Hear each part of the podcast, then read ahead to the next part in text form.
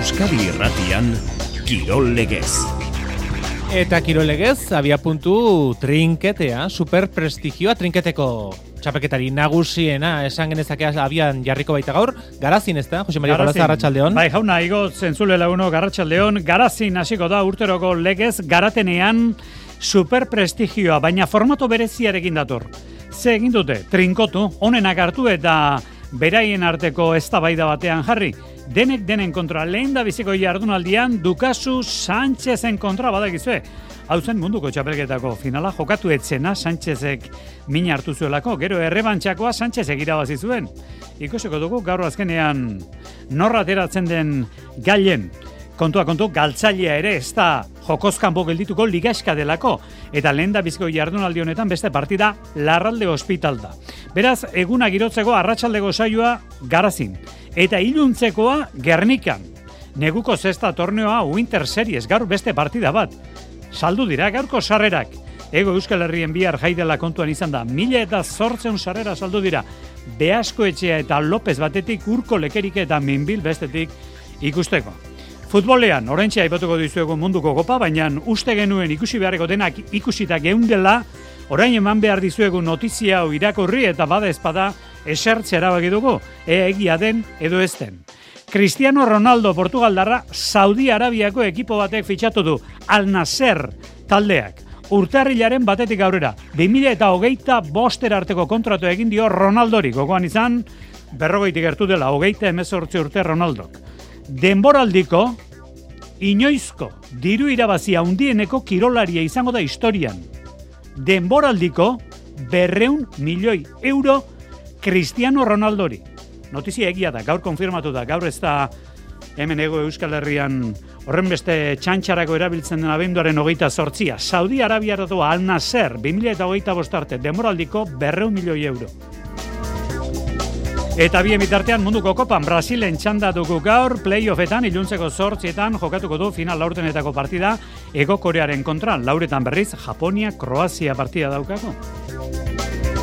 Europako saskibaloiari ere begiratu bat emango diogu, bueno, berezeki ze zer daukan aste honetan, beste jardunaldi bat, Euskal Herriko taldeentzat, idekak eta gernikak dator ostegunean.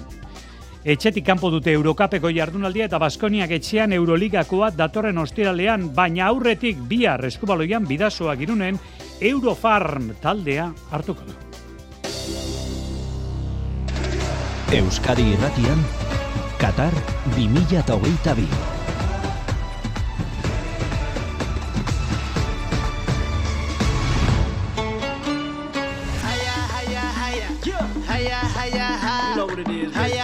Munduko kopa, munduko kopa gaur notizia oraintxe eman egun hori da. Gurekin da Asier Santana, entrenatzailea, Arratxaldeon, Asier.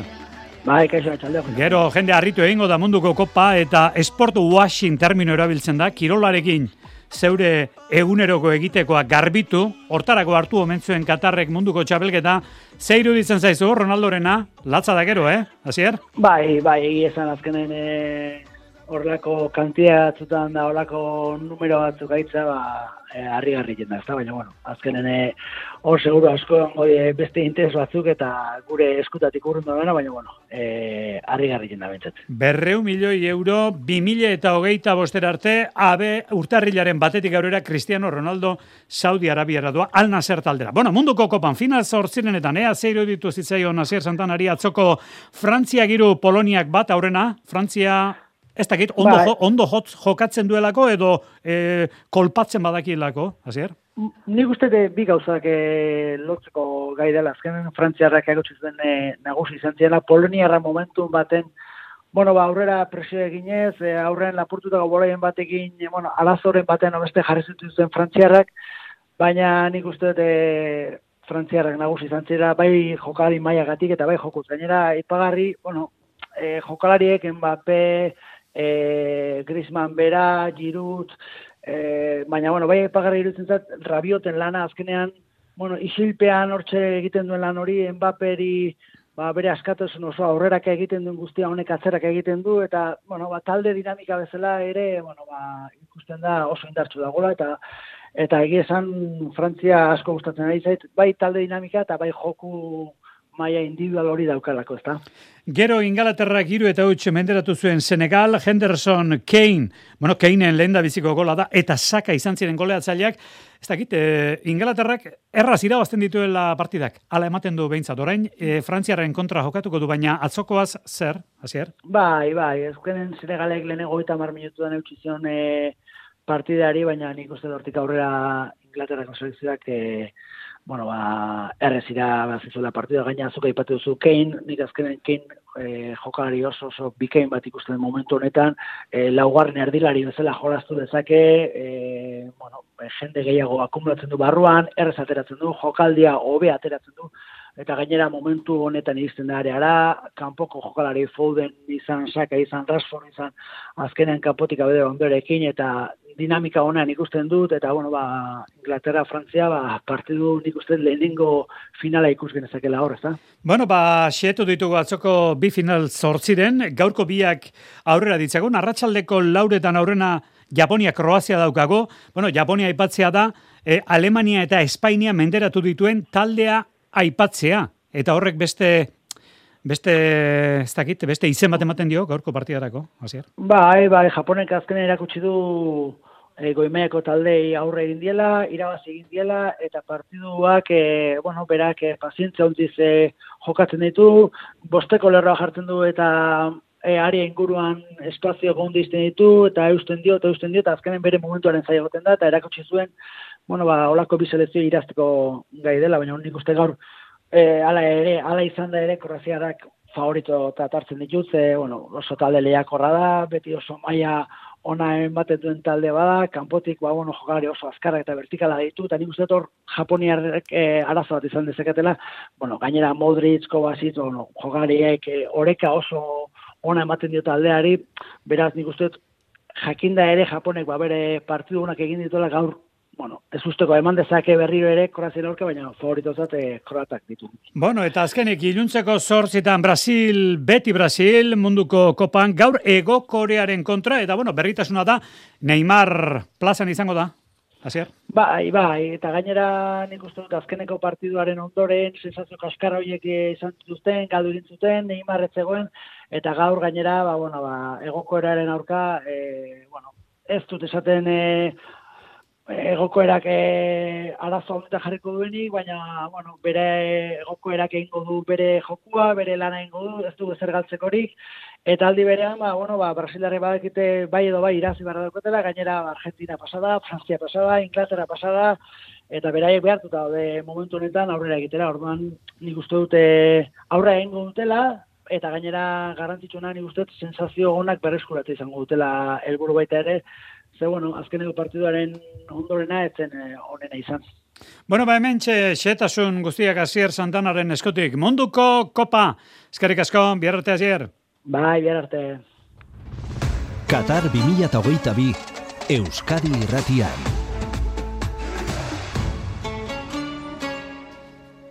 Egun handia izan zuen atzo ziklokros denboraldiak Europan.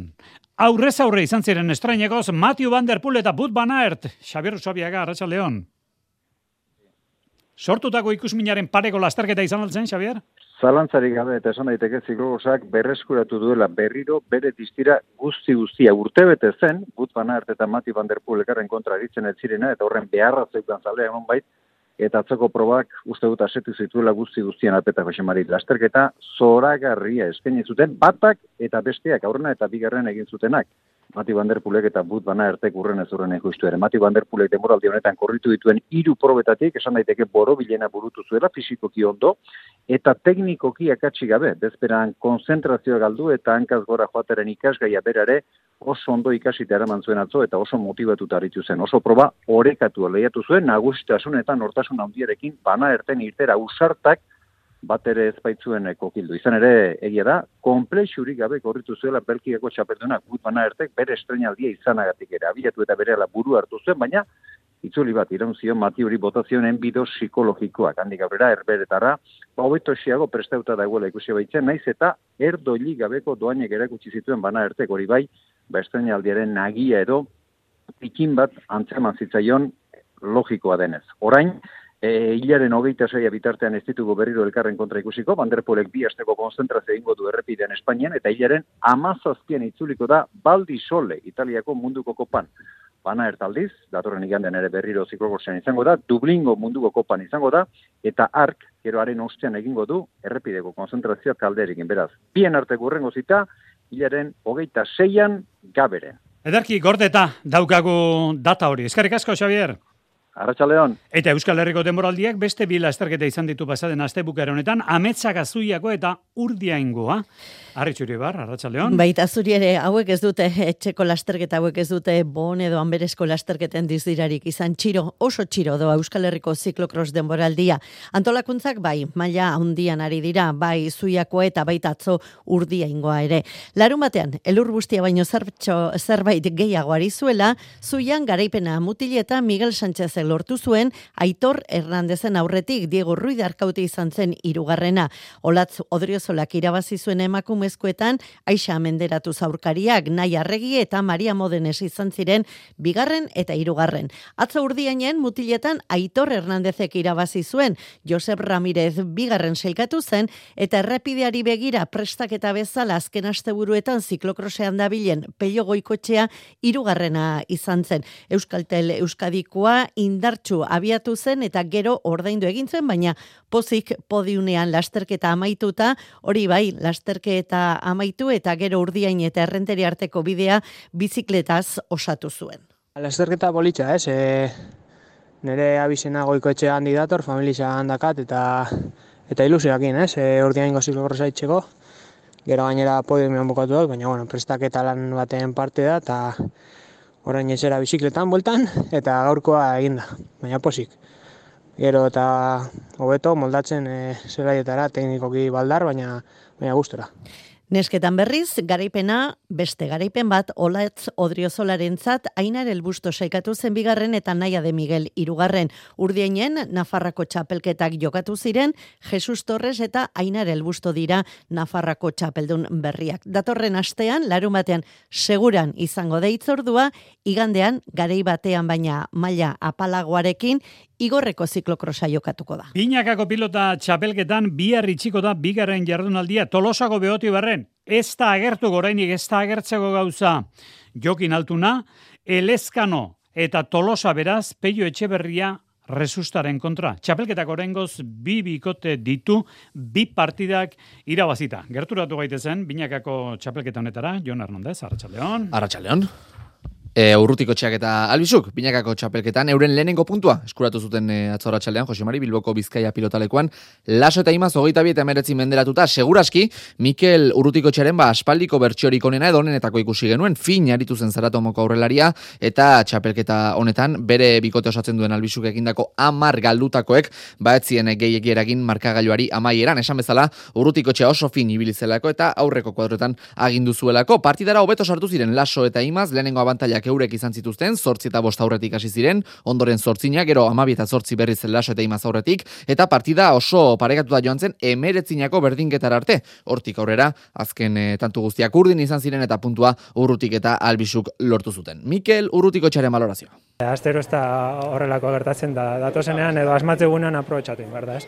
Gaur gustora aritu naiz, da, ia, eba, joku oneri ba, e, ba, jarraitzen dugun, horrela jarraitzen dugun, eta orain urrengo igandera arte denpora daukagu partido hori prestatzeko, eta, bueno, e, bai joan handertana, bai ni gaur posik egindako lanarekin, eta batez ere irabazitako puntuak. Eta txamponaren beste aldean, atzokoan, balaso eta imaz hauek unai lasoren hitzak dira.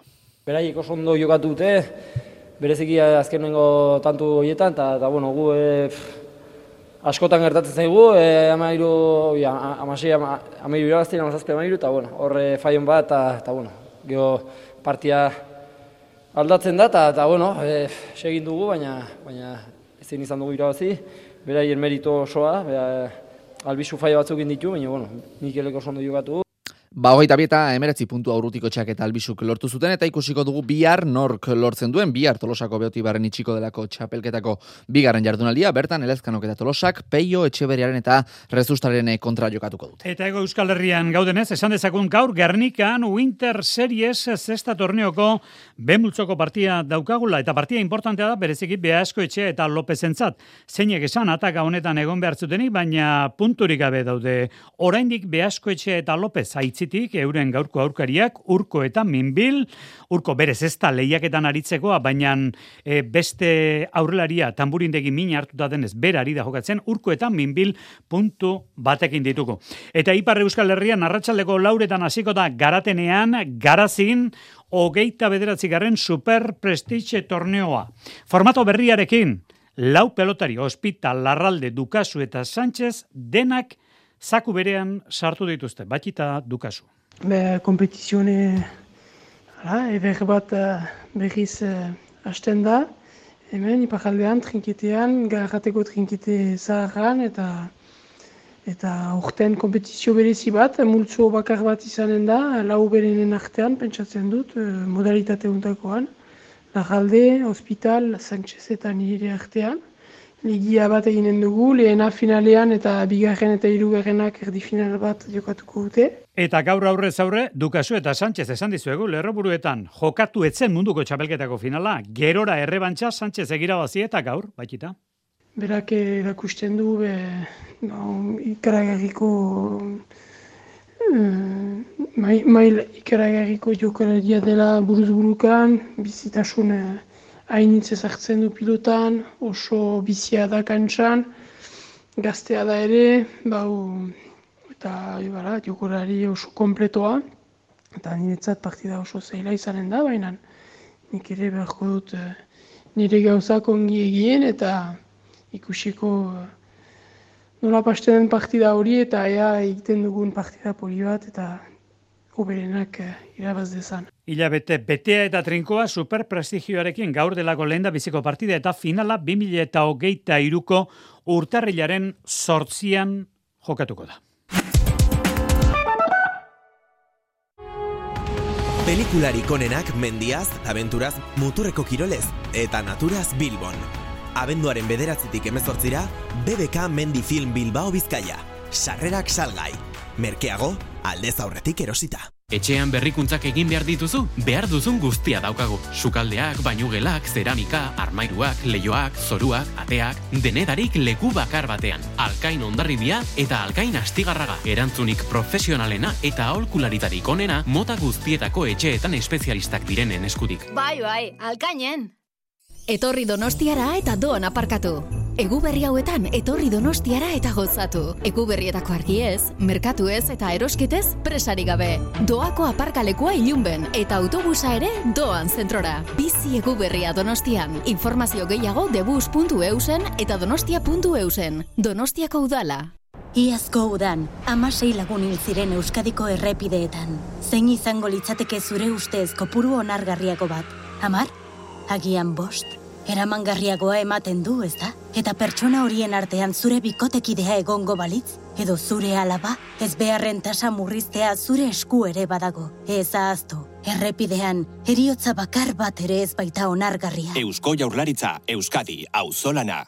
Magiaren ordua da berriro. Petardos CMek zure festa eta gabonzar gaua piztuko ditu. Petardos CMen Black Dayak, produktu solte guztiak erdi prezioan abenduaren zortzira arte. Petardos CMen berrogeita mar produktu sailetik gora, eskaintzak eta sortak prezio sineste zinetan. Eta eskaintza berezia, irurogeita osturtetik gorako entzat. Erosi petardoscm.comen eta eskuratu zure eskaria hilaran itxaron gabe. Petardos CM, barakaldon galdakaon, deustun, amurrion, donostian oiartzunen, iruñan eta logroñon. Kirol Legez. Euskadi Irratia. Arratsaleko ordu biak zortzi minutu gutxi dira, futbolera itzuli behartuko gizonezkoetan eskapada ederra eginda da Eibar Ueskaren kontra. Zer da eta azkenean galduta zeukan partida irabazi, Arritxo? Gogotik, sufritu zuen Eibarrek garipena lortzeko, ipuruan partiduri galdu gabe, dago atzo zori zorian izan zen. Bat eta bi, irabazi zuen Eibarrek, eta esan daiteke merezitako garipena izan zela, zelaian ikusitakoaren arabera, beharrezkoa ere bai, hiru partidu bai zeramatzan jarraian, irabazi gabe. Gaizka garitan entrenatzailea. Oso ondo etorri zaigu partidu hau, ba, ba ikusteko gai garela eta egoera oso zail baten buelta eman diogu eta gainera merezita uste dut, ze taldeak garaipenaren bila joan da partidu hasieratik, baina egia da bigarren zatian pauso bat aurrera egin dugula eta eta urak pixkat nekea somatu dutenean, ba, gu gailen duen gara, ez. Hueskak hogeita amalaugarren minutuan utxeta baterekoarekin markagailuan aurre hartu zuen eta emaitza horri eustera jokatu zuen kuko zindara, zigandaren taldeak. Benetan, estu hartu zuen eibar. Beraz, merito handiko garaipena da lortutakoa, ez baitzuen eibarrek etxi, laurogeita segarren minutuan pulidok area barruan nahi gabe baloia jo eta penaltiz korpasek gola sartu zuen eta luzapenean laurogeita amabigarren minutuan Pulido berak baloia kanporatzean buruz bere atean sartu zuen. Hortxe amaitu zen norgeiagoka Hueskako Pulidok ez du biaramon ona izango, baina Eibartarrak pozik dira merez izan baitzuten garipena. Ba, olako talde baten kontra oso zaila da buelta ematea, ez? Markagailuari oso oso zaila eta, eta lortu dugu, eta gainera merezita, eta gainera uste taldeak ba, ba adorea erakutsi duela, eta gora joan gara, eta gauzak ondo egin ez bakarrik bihotzarekin, baizik eta nire ustez buruarekin ere bai, ez.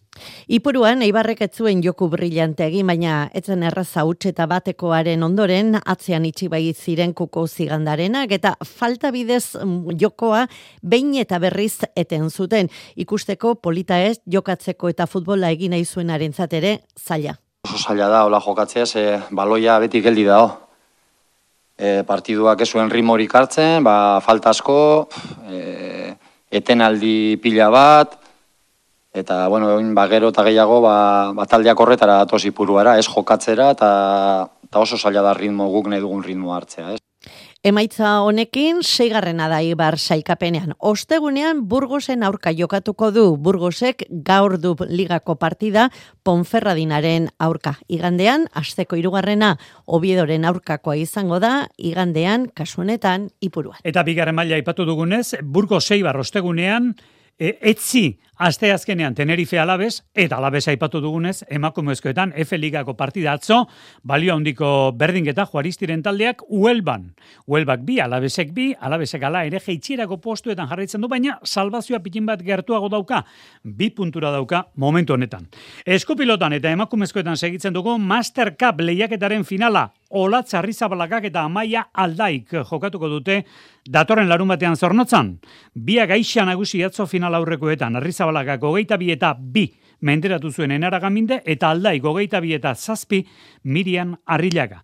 Hau duzue Olatz Arrizabalaga. Finalerako urratsa uste baino xamurrago eman zuen baina entrenaldietan eta lana beltze egin ondoren. Bai, ez, nik uste oso eroso topana zela, ez txatela itxi bere joko aitez, azkenien ba, bere joko atzi mantentzi da, nik agresibo jolastu binean, eta hasieratik nahiko klaru ukion niro jokoa, da, da ono urten inatu, bai, hori bezan da. Bai, egize da, azkenengo jabeto ontan asko gongarela entrenatzen hori, ez, sak erremate horrek, apurtxu bet, ba, amaiatan ibili gara apurtxu konfiantza barik, e, ez da, gure genuen larro ondoin, baina, bueno, olako kasuetan azkenien, ba, bueno, e, nahiko da ondo itea, eta efektiboa izen bida, ez da milimetriko emiren, orden, ba, bueno, ordu askon e, maitzi dau eta eta oso posik. Hola, txarri zabalaga, atzeko hori zertzen, despetxa. Despetxa, ez da, entzutentzen musika. Bueno, amaia aldai, gogeita bi eta zazpi menderatu zuen bigarren final aurrekoan, arrilaga. Aldai aurrelaria da, eta arrilaga atzelaria horren ondorioz dimakoak ez zuen garbi izan zeratara jokatu. Amaieran ordea, uste baino errazako nagusi amaia aldai. Azkenean atzelari izen da ez oso argi zelako jokuein, bueno, teorian jakiot aurreko joko behar nebala, baina holako partiduetan ez da erreza izeten ez, ez zure zirte da sart bota edo zelan, momentu batzutan egin dutela, azkenean e, prisak sartzen jatxuz, bakizu atzelari dela, golpe zuen jo gehiago dela, eta alde horretatik nik e, pentsetanean gehiago estutuko estela, da bueno, egi esan e, marka gaio nahiko guztua joan naz, gero egi da tantu gogor batzuk ondila, baina bueno, azkenean hogeta bire nahiko errezen du naz. Finala datorren larun batean beraz, arrizabalaga aldai zornotzan, saskibaloian, dakit, hogeita amar puntutik gorakoa, horren bestekoa bazen, ez da atzo Baskoniak lorturiko garaipena murtziaren kontra, Jon? E, bai, e, merezita, merezita irabazi zuen Baskoniak eta erraztasunez, e, eundabi eta irurogeita meretzi, e, barkatu, eundabi eta irurogeita meiru, menderatu zuen Baskoniak e, ukan murtzia, hogeita bederatzi punturen gatik, lehen laurdenetik partida txikitzera zen Joan Peñarroiaren e, taldea, ez zion aukerarik eman e, baja ugarirekin zetorren murtziari, hogeita bederatzi eta amabi, arabarrek aurretik bukatu zuten lehen laurdena, eta txen alian ere berrogeita bederatzi eta hogeita mar, ba emeretzi puntuko aldegatik e, irabazten ari ziren, e, jokalaririk onena Baskonian, mat kostelo pibote izan zen, hogei puntu zortzi errebote, eta hogeita maikako balorazioarekin zazpigarren garaipena du Baskoniak eta unika jarekin, Barsarekin eta Kanari handiarekin berdin du sailkapenean. Ebestalde, emakumezko nendesa ligan, ideka euskotrenek ez zuen lortu Bartzelonan partida irabaztea, kuleek lehen zatian agindu zuten, baina irugarren eh, laurdenean donostiaren erreakzio etorri zen eta markagailuan gerturatu ziren, ala ere, azken e, minutan Barsa berriro gehiago izan zen eta azkenerako lauro gehi eta irurogeita sei garaipena etxean e, geritu zen eta garaipen etxean geritu zen baita ere, gazte majo sufrituta, baina araskik kasademont zaragoza garaitu zuen irurogeita iru eta berrogeita mezortzi, partidan zehar zaragozarrek agindu zuten, baina araskik etzion orpegia galu neurketari, amaieran defentsan estutu eta azkenerako markagailua iraultzea lortu zuten Madelen Urietaren neskek. Eta aian, herrikiroletan urrezko aizkolaria, gurrezko aizkolari kopan atzo, espeleta, larrainaga eta soro aurrez aurre. Mikel Larrañaga girabazizuen, baina esan zuen ez tabilela gorputzaldi honegiarekin xerpako finaletik. Hola, gorputzaldi txarra inabil, finalezkio, finalin nintzen gusto ebil eta arrezkio rekupera ezin da bezala, baina gaur gotxien hasi nahi zenien pixka kosta entzat baina jo peina hasi nahi zenien bueta mandio eta bastante gustoa. Oan digen urtin bugarago final hortago desente prepau gara baina saiatze basmungin da, a ber, geure onen da emate duen. Bueno, ba, Mikel Larrañaga garele urrezko aizkolarien kopan, binakako harri jasotze txapelketa jokatu zen ondoren, eta gero emakumeen herri kirol txapelketa lau kiroletan. Guztira, irumultzo daude emakumezkoetan, amabi kirolari, atzo egin zuten lehen da biziko lana, gogoan izan barda, iru lehiak eta hauen finalak, urte zarregunez jokatuko direla, asteasun ohitura denez. Tartea agurtzeragoaz, gogoan izanik, ez sortziago egutsi aldera hemen izango horrela, eta gaur, astelena izanik, bederatzietan, katedra, gero arte.